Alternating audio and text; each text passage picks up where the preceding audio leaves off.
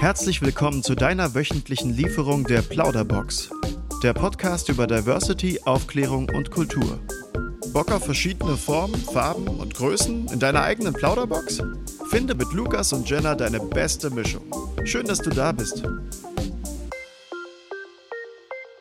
Hello, hello, hello. Willkommen. Zur nächsten Folge des Podcasts. Ähm, heute haben wir eine wirklich eine besondere, eine besondere Gästin hier bei uns. Und zwar auch jemand, den wir schon sehr, sehr lange kennen. Ja. Äh, seitdem wir eigentlich schon zehn waren oder so. Und zwar haben wir heute Benita bei uns. Hallöchen. genau. Und äh, würden wir auch gerne mit dir unser Freundebuch ausfüllen. Ich würde sagen, wir fangen da einfach direkt an. Ne? Ja. Wann hast du Geburtstag? Am 17. Juni, ich bin Zwilling. Check, check. Oh. Mhm. Guter, guter Geburtstag. Ich hatte immer in der Schule im Sommer Geburtstag. Das Wetter war meistens schön. Das heißt, wir haben halt immer ordentlich feiern können. Und äh, ja, ich mag das voll, im Juni Geburtstag zu haben. Das ist voll der schöne Monat, finde ich. Im Juli, also gar nicht so weit weg. August. Alle das Monate- erklärt ja, das einiges. ist immer schön gewesen. Ja, Obwohl, bei voll. mir hat es immer oft geregnet. Ich hatte immer in den Sommerferien Geburtstag. Ja, okay, und, das und entweder war ich auf Freizeit. Ja, du warst, ey, wir haben deinen Geburtstag gefeiert. Ja, voll oft, ja. Äh, oder es waren halt alle im Urlaub und ich habe halt mit meiner Mama Ah. gefeiert. Aber die Freizeiten waren trotzdem cooler. Ja, mit der Bluebox. Ja, Ich 19, erinnere elf. mich. Ich weiß noch, als du das erste Mal mitgegangen bist und dann musste ich mit deiner Mama reden und so, es wird alles gut und ihr Geburtstag wird nice und wir vergessen das nicht. Ich erinnere mich daran. ja. Äh, okay, okay, machen wir einfach mal weiter. Dänemark war das. Ja, stimmt, habe ich ganz doll geweint. Ja, aber ich glaube, ich war so deine, wie heißt denn das? Bezugsbetreuerin. Ja, Ja. das ist, glaube ich, das Wort. Und äh, du warst danach, glaube ich, aber sehr, sehr happy. Ja, auf der Busfahrt hat es dann aufgehört. Ja. Und dann bin ich ja auf der Busfahrt sogar nachts, denn wir sind ja über Nacht gefahren. Genau. Dann haben wir um 0 Uhr noch an der Tankstelle angehalten und dann wurde ich noch von Thorsten so, äh, Happy Birthday. War ein bisschen unangenehm. Ja, ist jetzt auch, ähm, es immer noch davon. Also sehr oft in der letzten Zeit sogar. Tief verankert. Das hat was ja, und, und Stefan und ich haben da gestern noch drüber gesprochen, weil ich hatte ja so Süßigkeitentütchen bei, wie das halt auf Kindergeburtstagen normal ist. Und er meinte, das ist auch die Erinnerung, die er als erstes von mir hat, dass ich für jedes Kind auf dieser Freizeit und jeden Mitarbeiter so eine Tüte mit Süßigkeiten drin hatte. Und das ist, glaube ich, super prägend, weil keine Ahnung, ich bin halt neun geworden. Krass, neun, jetzt sitzt du hier. Ich komme mir gleich vor wie so ein Tantchen. ja, aber es ist voll schön auf jeden Fall, Ja. euch zu sehen. Okay. Äh, wo wohnst du denn? Das ist, glaube ich, noch spannender. Ja, also ich wohne äh, in zwei Städten, in Berlin und Toronto, weil ich in zwei Städten arbeite. Und das ist natürlich total spannend, weil ja viele Leute das überhaupt nicht verstehen, wie man auf zwei Kontinenten leben kann und wie das funktioniert. Aber es funktioniert jetzt schon seit sechs, über sechs Jahren. Und ähm, klar, das ist ein bisschen herausfordernd. Ne? Äh, ich habe ja auch zwei Kinder und äh, Familie eben. Und äh, Sebastian, mein Mann und ich, wir stehen da immer mal so vor neuen Herausforderungen, aber bis jetzt läuft es. Genau. Ist auf jeden Fall sehr spannend. Das stimmt. Also Einfach diese glaube, Unterschiede, aber. weil es sind ja auch zwei verschiedene Kulturen auch, ne? So die deutsche und die kanadische. Und auch die. Wetterlage. Und ja, gut. Ja, das sind, aber ich finde, das sind jetzt ja trotzdem zwei westliche Kulturen und also so, so, also so einen absoluten Kulturschock kriegt man dann nicht, würde ich jetzt einfach mal behaupten, jedenfalls ging es mir nicht so.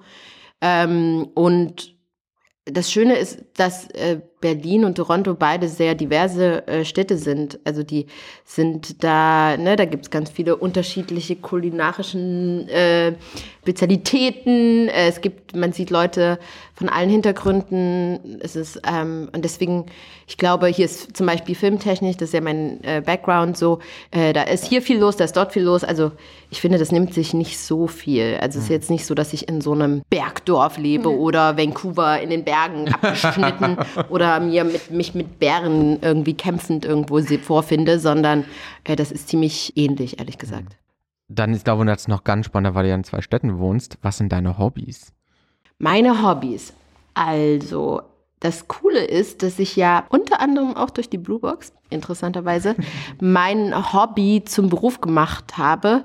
Äh, für die, die das nicht wissen, ich habe hier angefangen, als ich nach Berlin gezogen bin für meinen ersten Job, äh, in der Bluebox tanzen zu unterrichten.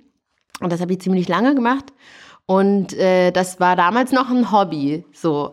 Und äh, durch den Carsten Stier, der ja auch Schauspieler ist und auch an der Schule studiert hat, wo ich äh, studiert habe, habe ich ein bisschen Unterricht genommen.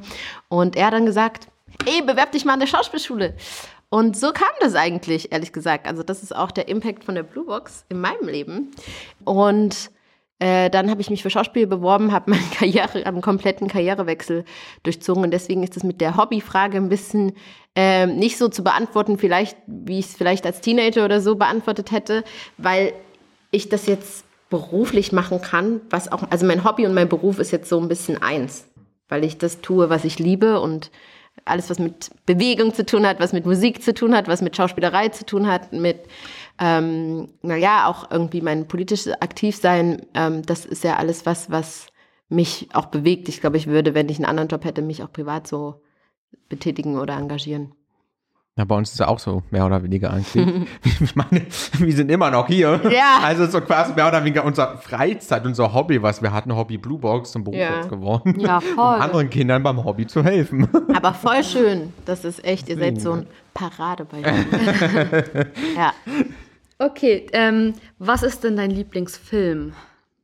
Wow! Das ist sehr also das finde ich echt krass, eine Schauspielerin zu fragen, was ihr Lieblingsfilm ist, weil du kannst eigentlich nur Fehler machen in dem Sinne. Also du kannst auch überhaupt keinen Fehler machen, weil das total subjektiv ist. Ich glaube, ich habe ähm, jetzt ad hoc überhaupt keinen Lieblingsfilm. Es gibt viel, Filme, die mich mehr berühren oder die mir mehr oder länger nachgehen.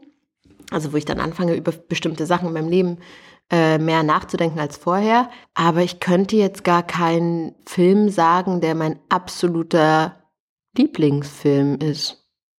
Ja. Das ist auch so interessant mit dem Lieblingsfilm, weil ich weiß, als damals back in the days Men in Black rauskam, weiß ich doch, dass Men in Black mein absoluter Lieblingsfilm war. Und ich habe in diese Freundesbücher damals immer reingeschrieben, Men in Black, Men in Black. Und dann später, irgendwann, weiß ich nicht, ähm, habe ich diesen Film nochmal gesehen und war so, oh. also es war einfach eine andere Phase meines Lebens. Und äh, dann habe ich gedacht, oh nein, jetzt hast du überall hingeschrieben, dass das dein Lieblingsfilm ist. Und ein paar Jahre später habe ich den Film natürlich anders, also der hat mich dann nicht mehr so vom Hocker gehauen. Deswegen weiß ich jetzt äh, smarter damit umzugehen. Äh, und äh, ja, aber ich habe auch wirklich aktuell gerade gar keinen Lieblingsfilm. Aber ich glaube wirklich, dass das sich immer verändert, weil man sich ja entwickelt und andere äh, Dinge wichtig sind in der speziellen Lebensphase. Und ähm, weil ich habe ja jetzt erfahren, du hast eine ganz busy Woche gehabt. Ja, äh, mit Schauspiel, ne? Zum Glück bist du eigentlich theoretisch als Schauspielerin geworden. ja. Ähm, da will ich gerne wissen, und du hast auch ganz viele Sachen jetzt dabei, was musst du immer dabei haben? Was ich immer dabei haben muss. Also wenn ich reise zum Beispiel, ist es ganz wichtig, ähm, früher war es wichtig, eine Kamera dabei zu haben. Jetzt können wir die, das nennt sich Self-Tapes, also Casting-Tapes, äh, ähm, äh, quasi mit dem Handy zu machen. Also es ist wichtig, dass, dass ich ein gutes Handy habe, mit dem ich halt auch äh, gut filmen kann. Und dann ist es ganz wichtig, Licht zu haben. Also meistens reise ich immer mit so einem Ringlicht äh, damit ich halt zu jeder Zeit Castings machen kann. Also ich bin jetzt seit ein paar Wochen wieder in Deutschland und hatte halt, während ich hier war, auch Castings auch für Kanada.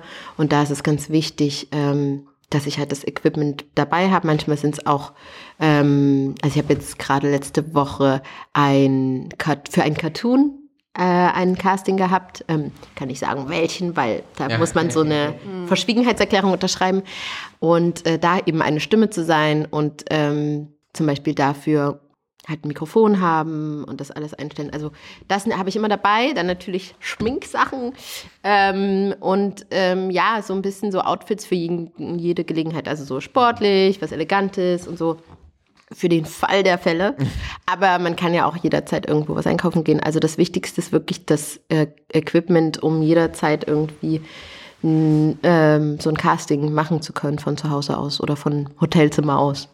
Genau. Aber ist es dann theoretisch stressig für dich immer, überall ein Casting zu machen? Oder zu können zumindest? Ich glaube, am Anfang ist das ein bisschen stressig. Also, nee, also es ist jetzt immer noch manchmal stressig. Es kommt immer drauf an. Also, wenn das sich so gut verteilt und man ähm, in so einer stressigen Woche, wenn man halt ganz viele Interviews gibt oder so, wenn man da nicht auch noch zehn Castinganfragen hat, dann geht's. Aber wenn halt alles auf einmal kommt Mhm.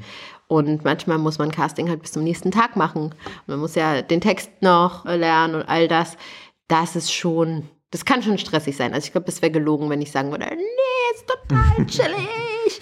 nee, das stimmt nicht, sondern das, ja, das ist manchmal stressig, aber das ist eben Teil des Berufs, ist ja auch aufregend und es ist so auch eine Form, so in der Übung zu bleiben die ganze Zeit und sich warm zu halten und ähm, genau. Also ich muss auf jeden Fall sagen, Respekt. Weil auch diese ganzen unterschiedlichen Texte, du hast bestimmt auch manchmal Rollen, die äh, gleichzeitig sind, oder? Ja, ja, genau. Das, ist auch nicht so mein Favorite. Ja, das ich ist schon- konzentriere mich auch lieber auf eine Sache. Ähm, und, und dann, weißt du, dann kann das schön weitergehen. So eine Sache abgeschlossen, dann die nächste. Aber manchmal, so ist es eben nicht. Also manchmal ist es wirklich so, dass alles auf einmal kommt und ich sage, wenn ich jetzt fünf, sechs Castings gleichzeitig habe, die ich vorbereiten muss, dann, äh, dann rast mein Herz schon ein bisschen schneller. Und dann muss ich das halt einteilen. Ne? Dann drucke ich mir das alles aus. Und dann habe ich äh, diese verschiedenen Stapel von den Castings und dann geht das eben, wird das priorisiert nach dem Abgabefristen. Also wenn ich weiß, meine Deadline ist morgen, dann wird das zuerst gemacht. Und dann hat es auch damit zu tun, wann, wann ist die Deadline und wie viel muss ich lernen. Ne? Also wenn das eine für morgen ist, ist aber nur eine Seite und es sind halt, es ist nicht viel, dann kann ich das ja viel schneller lernen. Aber wenn ich weiß, übermorgen muss ich irgendwie sechs Seiten können, dann muss ich halt damit. Und so wird es dann priorisiert. Und äh, dann geht's einfach auch los. Also dann muss man auch machen. Also ich kann nicht irgendwie ganz lange mir den Kopf zerbrechen und mache ich das jetzt so oder so. Das, dafür ist die Zeit nicht da, sondern einfach go, quick and dirty und dann next. Ja. Glaube ich dir. Äh, was findest du denn so richtig uncool? Mm, Ich finde richtig uncool, wenn man Menschen nicht die Chance gibt, äh, so nochmal ins Gespräch zu gehen. Also wenn man Leute einfach so aus seinem Leben rauskattet, ohne dass man sich irgendwie ausspricht oder dass es die Möglichkeit einer Aussprache gibt, weil man kann ja trotzdem dann sich trennen. Und also ganz egal, ob es jetzt um eine Liebesbeziehung geht oder ob es um eine freundschaftliche Beziehung geht oder irgendwas. Ähm, aber zwischenmenschlich denke ich, man kann immer wieder so an den Tisch kommen. Also es gibt natürlich Ausnahmefälle, wo wirklich krasse physische Gewalt vorgefallen ist oder sowas.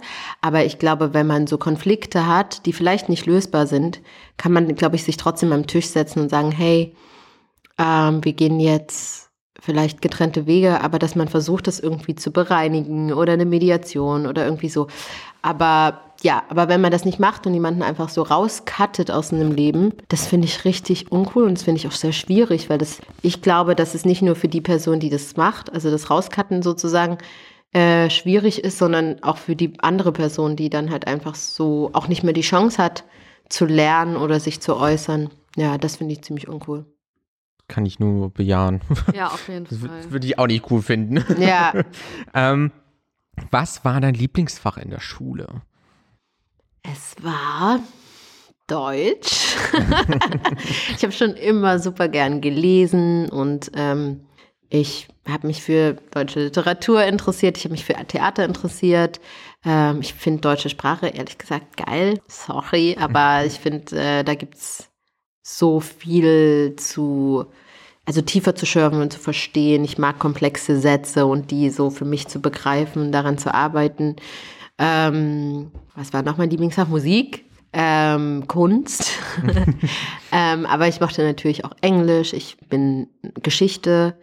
Ähm, ich fand auch Bio toll. Also ich mochte eigentlich, ich mochte Schule schon Ja. grundsätzlich. Ähm, Naturwissenschaften war jetzt nicht so mein erstes Ding, aber genau. Aber ansonsten gab es echt viele Fächer, auf die ich mich auch gefreut habe und ich mochte es einfach zu lernen.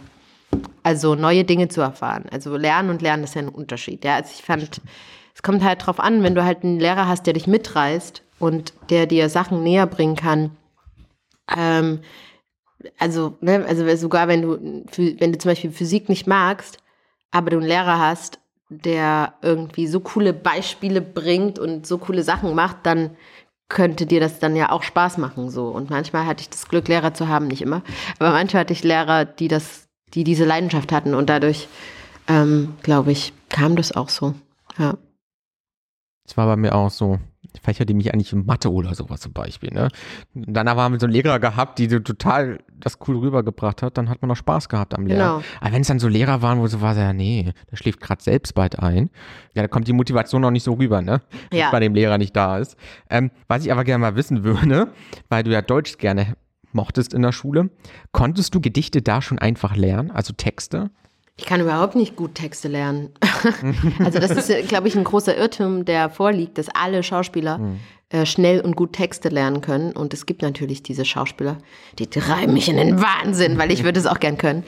Aber ich habe nicht das Gefühl, dass ich schnell gut auswendig lernen kann, sondern dass ich meine Zeit brauche und mir das auch äh, manchmal aufnehmen muss und anhören muss, also verschiedene und aufschreiben muss, dass es halt auf verschiedenen Arten hängen bleibt. Aber in der Schule äh, war das ja, ich finde, da hatte ich noch nicht so viel im Kopf. Also jetzt gerade werde ich dauernd Instagram und äh, jeder WhatsApp und diese ganzen Sachen, die, ich glaube, die tun unsere Konzentration nicht so gut. Und ich werde dauernd abgelenkt sozusagen. Aber als Kind hatte ich diese ganzen Dinge ja nicht, diese ganzen Ablenkungen. Und da war es schon einfacher für mich, Gedichte zu lernen, aber ich war sehr, sehr aufgeregt damals. Ich weiß das noch. Also ich habe bisher sehr geliebt, Gedichte auswendig zu lernen. Also von mir aus hätten wir 30 Gedichte lernen können im Jahr. Ähm, aber ich war sehr aufgeregt. Ich habe ganz viel Druck auf mich selber gemacht. Also der kam weder von meinen Eltern noch von meinen Lehrern, sondern der kam von mir selbst, dass ich das halt so gut machen wollte. Und äh, ich war manchmal so aufgeregt, dass ich halt am Morgen irgendwie krank war, weil ich so eine auch Angst hatte, weil ich halt das unbedingt so gut machen wollte. Und das war schon ein bisschen übertrieben, finde ich, ähm, was das so mit mir gemacht hat. Aber ich habe das sehr gemocht. Und ähm, ja, also auswendig lernen, das geht schon und das ging auch damals schon. Aber ich würde jetzt nicht sagen, dass ich so ein, äh, wie sagt man, fotografisches Gedächtnis habe und es einmal so scanne und diese Leute gibt's. Ähm, und dann ist es in meinem Kopf, so ist es nicht. Also ich habe es ganz normal gelernt, wie alle anderen auch. Ja, ich nicht. Ähm, aber, ähm, Jenna war einfach krank an dem Tag. ja, also meine Oma hat mir mal beigebracht, die Sachen dann unter das Kopfkissen zu legen. Und ich glaube nicht, dass es funktioniert, aber man macht, also das ist, glaube ich, so eine Kopfsache. Wenn man halt glaubt, dass es funktioniert, vor allem als Kind, dann funktioniert es halt auch einfach. Und ich glaube, ich könnte bestimmt noch drei Gedichte aufsagen, die ich in der dritten Klasse gelernt habe. Einfach, weil ich die immer unter das Kopfkissen gelegt habe und dann konnte aber auch so mit Texten. Aber ich weiß nicht. Ich hatte nie viel Text. Ich habe mich da immer schön rausgezogen ähm, oder mich noch rausstreichen lassen. Aber ja, ist ganz spannend, dass du das, also dass du da auch so ein paar nicht Probleme hast, aber dass du es auch nicht so zack und ich kann Ja. den Text. Ich finde, das ist total wichtig, das zu teilen, weil das ist wie so ein Mythos, dass Schauspieler das einfach so easy peasy können. Und die gibt's ja aber auch, aber ich glaube, es gibt genauso viele Schauspieler, die zum Beispiel das nicht so leicht können oder die wirklich auch Probleme haben. Also bei, bei uns ist es ja so, es gibt so eine erste Leseprobe, wenn du äh, anfängst, an einem Stück zu arbeiten, zum Beispiel im Theater oder manchmal auch, ähm, auf Englisch heißt das Cold Read, also wo du quasi kalt einfach einen Text, ohne dass du ihn kennst, lesen musst. Und es gibt Leute, auch SchauspielerInnen, das habe ich, da habe ich irgendwie früher nie drüber nachgedacht, weil ich zum Beispiel Kaltlesen auf Deutsch sehr gut kann. Als ich dann in Kanada da war und das auf Englisch machen musste, war ich so, aha, so fühlt sich das an, wenn man das nicht so gut kann. Aber es gibt einfach auch Schauspieler, die totale Panik davor haben, weil sie, ähm, wenn sie Texte bekommen, sich richtig gut vorbereiten und äh, die richtig gut dann sprechen oder lesen können. Aber wenn sie aus der kalten äh, einen Text lesen müssen, dann ähm, werden die nervös oder und können das nicht gut. Und das ist natürlich für, für eine Schauspielerin total problematisch, weil der die erste Moment, ne, manchmal ist das in Castings so, manchmal bei einer Leseprobe und dann fühlt man sich gleich schlecht oder denkt, oh, everybody thinks, ähm, irgendwie denkt jetzt jeder, dass ich nicht gut bin und so. Also da kommen die ganzen Komplexe sozusagen hoch. Aber das ist ganz oft so. Also ich glaube, da äh, genauso wie es quasi in der Gesellschaft und der Welt Leute gibt, die das schnell können und nicht, nicht so gut, ist es auch unter Schauspielern so. Dann würden wir jetzt zu unserem zweiten Teil kommen Ja. vom Podcast. Und zwar stellen wir dir jetzt mal ein paar Fragen, die wir gesammelt haben, aber auch welche von uns natürlich dabei sind, die einfach, wie wir finden, wichtig sind, auch zu beantworten, damit einige Sachen einfach auch geklärt werden und halt Aufklärung irgendwie auch betrieben wird. Weil ich glaube, ganz, ganz viele haben diese Fragen und wissen jetzt nicht so, okay, Wie beantwortet man die oder wer beantwortet die überhaupt jemals? Weil die stellt man ja nicht immer so direkt jemanden, ne? Da würde ich jetzt einfach direkt auch mal die erste stellen. Und zwar, wie unterscheidet sich das Leben als POC in Kanada und Deutschland? Also erstmal gibt es keinen großen Unterschied. Ich lebe dort genauso wie ich hier lebe. Ähm, ich würde nicht sagen, dass das so viel anders ist. Äh, in Kanada kann man sowieso nicht sagen, weil jede Stadt ist unterschiedlich. Es kommt drauf an. Du kannst halt dort auch ähm, in so quasi Reservaten von ähm, Indigenous Canadians, ähm, also äh, die da zuerst waren, sozusagen leben und dann wäre ich auch die einzige Schwarze wahrscheinlich unter denen. Also es kommt wirklich drauf an, wo in Kanada man lebt. Und ich lebe ja in einer Großstadt. Also deswegen Toronto und Berlin nimmt sich da nicht so viel. Ähm, dort ist es eben einfach nur der Anteil an diversen Menschen äh, ist noch höher, viel höher als hier in Berlin. Und ähm, das merke ich dadurch, dass die eben, dass ich die überall vorfinde. Ne? Also ähm, das sind auch Ärzte, das sind Leute auf der Bank, überall sehe ich halt jetzt speziell jetzt schwarze Menschen auch. Und das ist ein cooles Gefühl. Also ich glaube, da fehlt hier noch so ein bisschen, dass eben auch in die Chefetagen und überall äh, POCs kommen, also auch Menschen mit sichtbaren ähm, Diversitätshintergrund, ähm, das, da habe ich das Gefühl, dort ist schon ein bisschen mehr passiert. Spannend. Glaube ich auch. Es fehlt auf jeden Fall auch noch, dass hier ein bisschen mehr Vielfältigkeit in Chefetagen sind. Oder zum Beispiel auch im Bundestag. ja, das ist jetzt die erste schwarze deutsche ja. ähm, Frau im Bundestag ich hoffe, dass das noch mehr wird. Also mhm. dieses Jahr ist es auf jeden Fall, äh, beziehungsweise letztes Jahr, also das äh, neue Kabinett, hat sich auf jeden Fall verändert und jetzt gucken wir mal, was noch passiert. Also da ist noch viel Luft nach oben. Das stimmt. Es ist immer viel Luft nach oben. aber genau, aber es ist auf jeden Fall auf dem richtigen Weg. Okay, die nächste Frage. Wie ist es als POC beim öffentlich-rechtlichen zu arbeiten? Mm, also ich arbeite ja nicht beim öffentlich-rechtlichen, also ich bin da ja nicht angestellt oder so, sondern ich werde ja immer nur für Produktionen, äh, äh, wenn dann, äh, angestellt. Und ich habe jetzt gerade ein paar Interviews gegeben fürs öffentlich-rechtliche Fernsehen und weil nämlich, jetzt platziere ich das mal, am 23. März, ähm, wahrscheinlich, wenn ihr das hört, ist es schon online, ähm, in der ARD-Mediathek äh, die Pflegionärin ähm, gestreamt wird oder gestreamt werden kann. Ähm, und das, äh, da spiele ich eine Hauptrolle und das ist echt cool. Und das ist so meine erste Erfahrung mit den öffentlich-rechtlichen, wo ich eben eine Hauptrolle spiele. Ich habe davor schon mal kleinere Rollen gespielt, aber das ist dann so, ich glaube, weniger von Bedeutung. Also wenn man eine Hauptrolle hat, dann ist das schon, ist der Bezug stärker. Wie ist das? Also ich glaube, mh, mm, auch da ist Luft nach oben, dass es einfach noch mehr POCs werden und dass es einfach eine Normalität hat. Das, darum geht es eigentlich nur, ähm, dass es nicht mehr so eine Sonderstellung hat, sondern dass es ganz normal ist und dass man das gar nicht besprechen muss, dass das eine schwarze Person ist oder es geht ja nicht nur um POCs, ne? Also oder dass es eine queere Person ist oder eine Person mit Behinderung und so weiter. Ähm, und das ist ähm, glaube ich, das, das ist, glaube ich, der Punkt. Also, dass das die Norm wird oder dass das äh, kein, dass das eigentlich das Langweiligste ist, ne? sondern dass es um den Spiel, um das Spiel geht. Ähm, weil jetzt in meinem Fall als Schauspielerin. Also ja, eine schöne Antwort. Also, also Luft nach oben ist ja immer, ne? Das merken wir, glaube ich, überall. Und ich glaube, das wird auch immer so bleiben, dass immer noch Luft nach oben ist. Weil irgendwie, man wäre immer die Perfektion. Perfekt, oh Gott, wie nennt man das? Perfektion. Die Perfektion, ja, ja. erreichen, aber die, wo, wo, ist die dann so, ne? Also. Ja, ich glaube, dass viele das nicht begreifen, dass viele gerne irgendwo ankommen wollen und sich auf die Schulter klopfen wollen und sagen wollen, wir haben doch richtig viel gemacht und richtig viel geschafft. Aber der Prozess, in dem wir uns befinden, ähm, in jeglichen, also es ist ja egal, um welches Thema es geht, ähm, ist, ist kein statischer. Also das ist ein dynamischer Prozess und so wie wir schon in der Schule gelernt haben, oder ich zumindest, dass es eben dass eigentlich das Wesentliche ist, immer zu lernen, also immer ein lernender Mensch zu bleiben.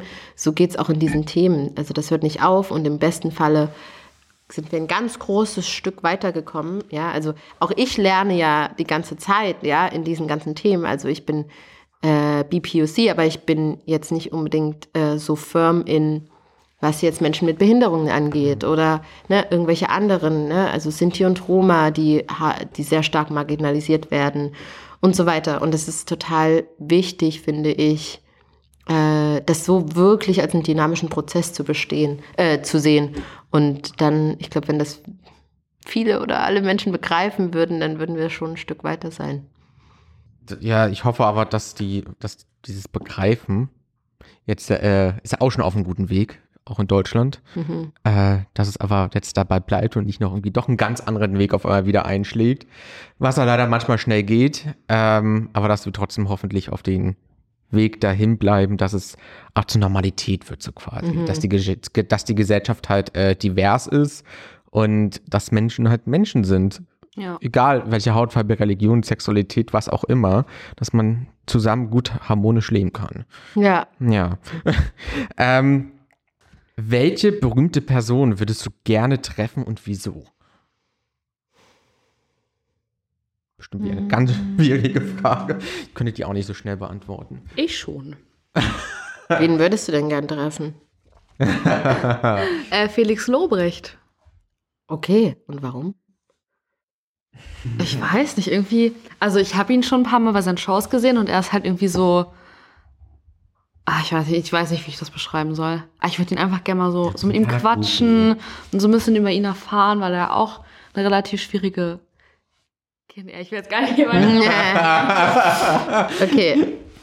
Mm, ich glaube, bei mir sind so ein paar Power-Personen, also die ich einfach bewundere oder wo ich ihre Arbeiten verfolge. Also ich kann gar nicht eine nennen, aber es ist halt Ava DuVernay, ähm, Issa Rae, Michaela Cole, ähm, äh, Shonda Rhimes. Das sind alles schwarze Frauen. Ähm, auch Kerry Washington, Viola Davis. Also das sind alles schwarze Frauen, die, ähm, glaube ich, ziemlich viel bewegt haben, also in der Filmindustrie und auch noch bewegen. Und ähm, die, glaube ich, Nein nicht als Antwort akzeptieren. Mhm und dann eben, wenn sie dann das Ja bekommen haben und ihre Produktion starten, dann die Türen noch weiter geöffnet haben für andere. Und das finde ich schon sehr beeindruckend und das ist auch das, was ich mir so vorstelle, was ich gerne machen möchte.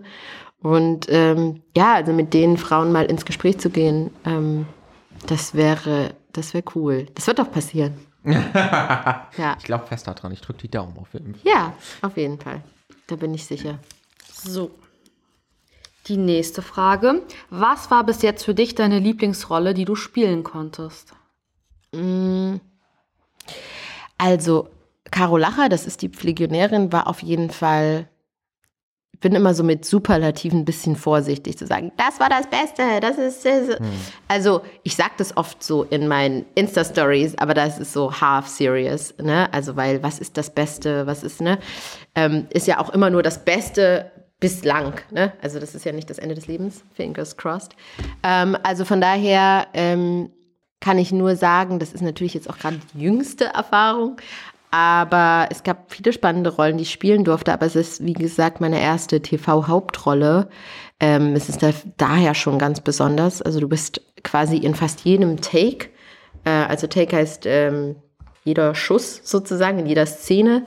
Und ähm, am Set und das ist eine Herausforderung einfach. Also du hast keine irgendwie mal kurz Pause oder so, sondern du musst immer dran sein, immer da sein, immer wach sein, immer abliefern, also äh, das so gut machen wie möglich, was ja prinzipiell immer der Fall ist, aber äh, du bist ja nochmal anders im Fokus, wenn du die Hauptrolle hast. So.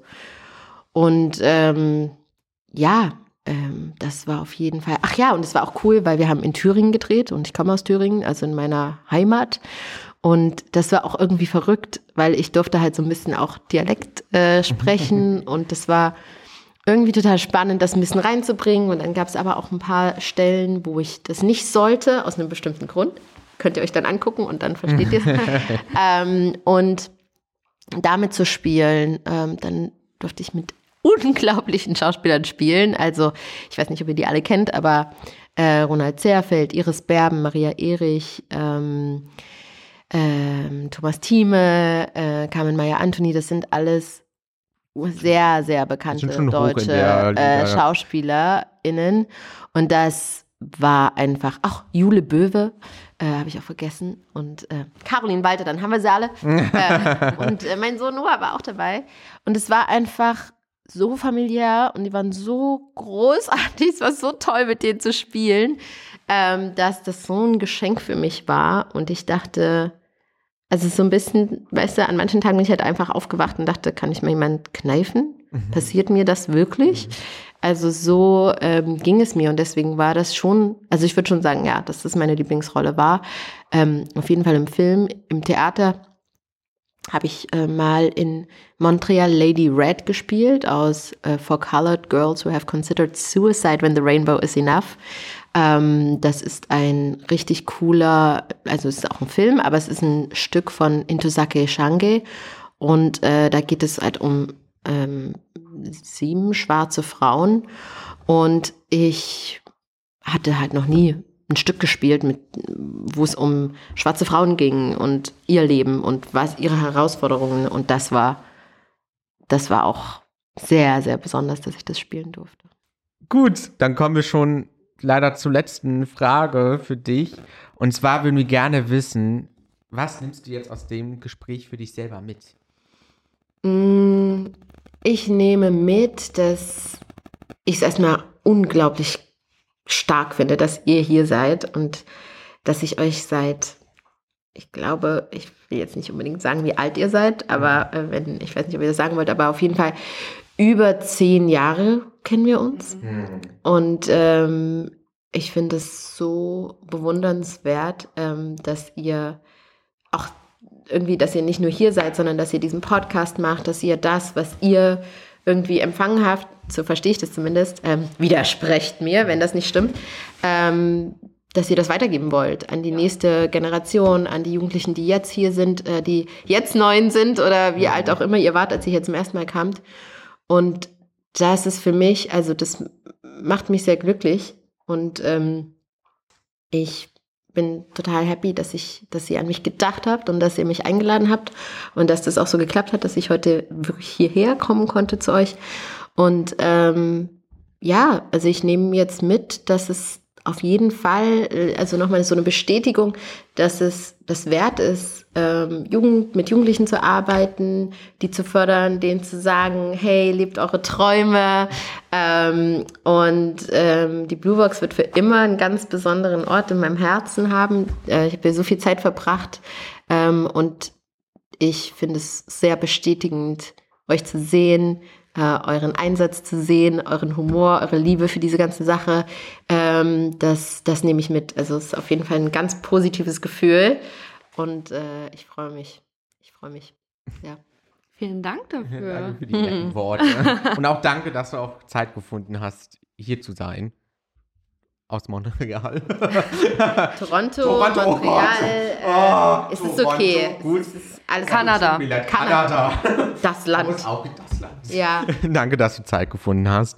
Und ja, die Zuhörenden hören uns dann bei der nächsten Folge. Also, ciao. Tschüssi. Bye. Dieser Podcast wird gefördert durch Soziokultur.